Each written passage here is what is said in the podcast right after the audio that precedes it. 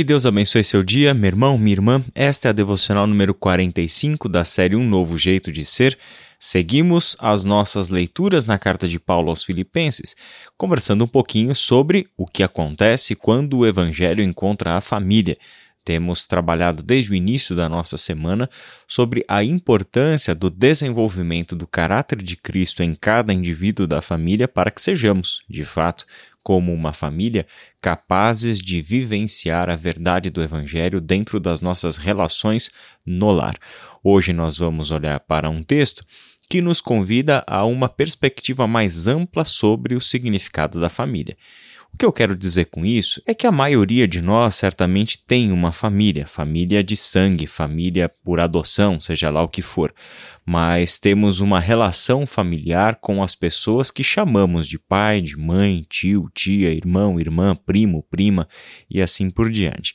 No entanto, uma das linguagens do Novo Testamento para falar da Igreja de Jesus Cristo é uma linguagem familiar. Por exemplo, o apóstolo Paulo falou na carta aos Efésios, no capítulo 2, a partir do verso 11, da construção de uma nova comunidade a partir dos que estavam opostos, feita em Cristo Jesus, um novo tipo de ser humano. E lá para o finalzinho do capítulo ele fala algo muito bonito. Diz que essa nova criação em Cristo Jesus é a família de Deus.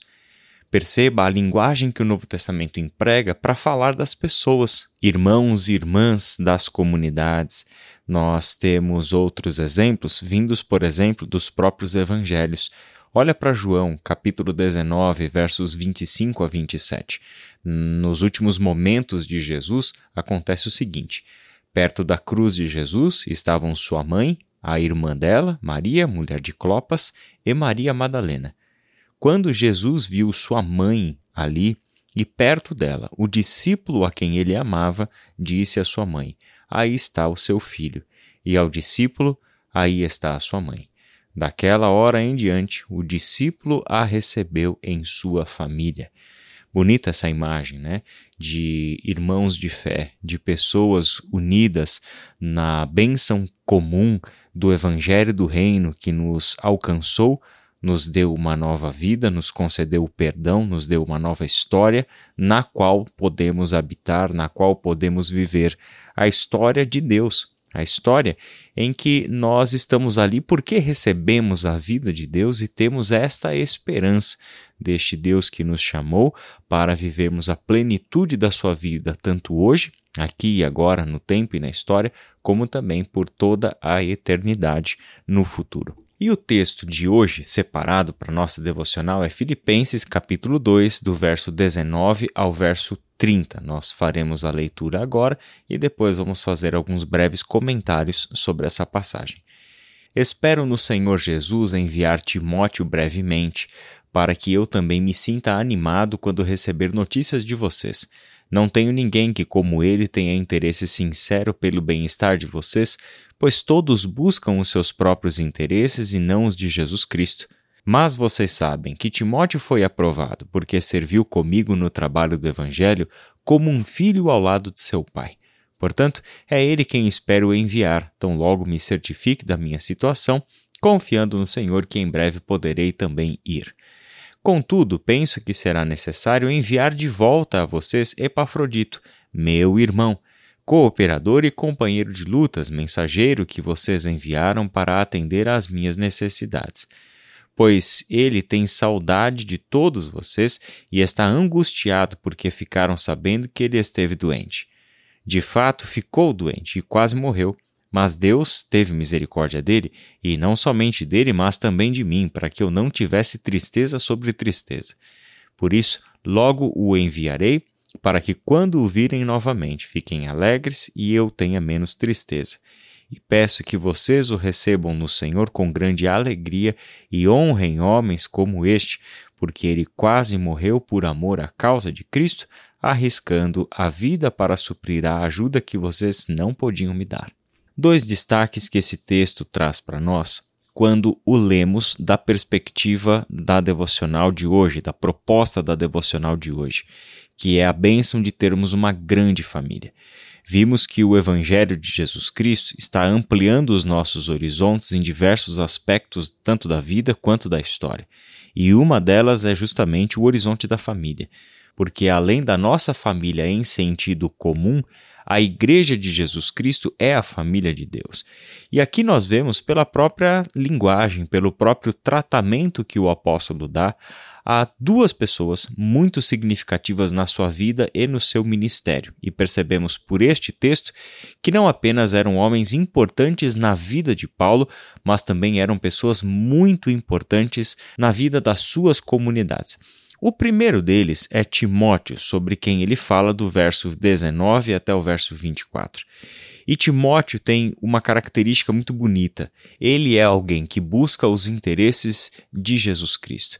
Ele está interessado no bem-estar de vocês.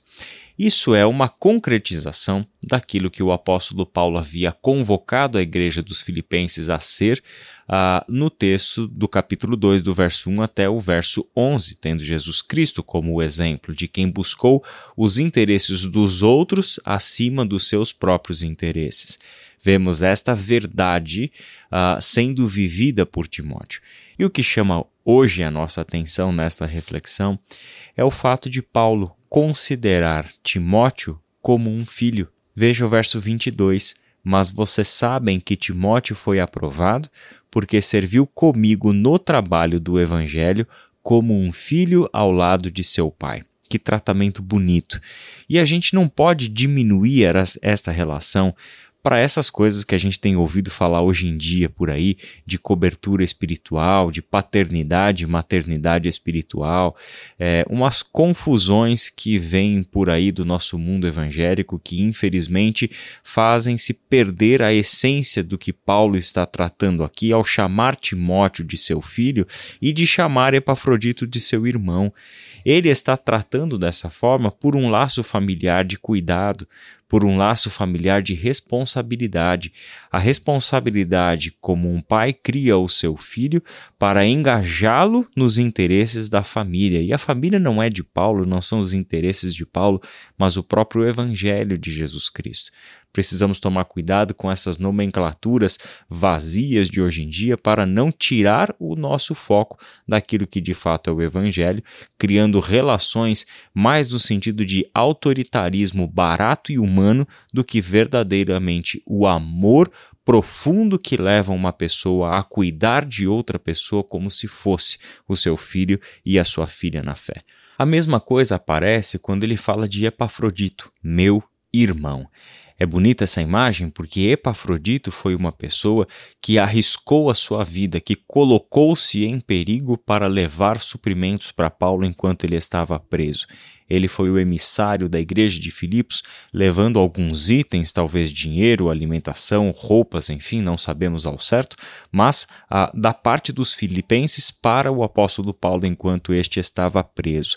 E ele é chamado do seu irmão, seu cooperador, seu companheiro de lutas. Quantas coisas Paulo diz sobre este que considera seu irmão. Assim, nós temos, dentro das nossas relações no Evangelho, uma família. A família que Deus nos deu. A família que está unida por uma só fé, por um só batismo, por uma só verdade, um só Espírito. E nesta família encontramos o nosso novo significado, a nossa nova razão de ser. Encontramos aqui os nossos deveres, como também os nossos direitos. Encontramos aqui um lar para os que são órfãos. Encontramos uma casa segura, digna e apropriada para viúvas.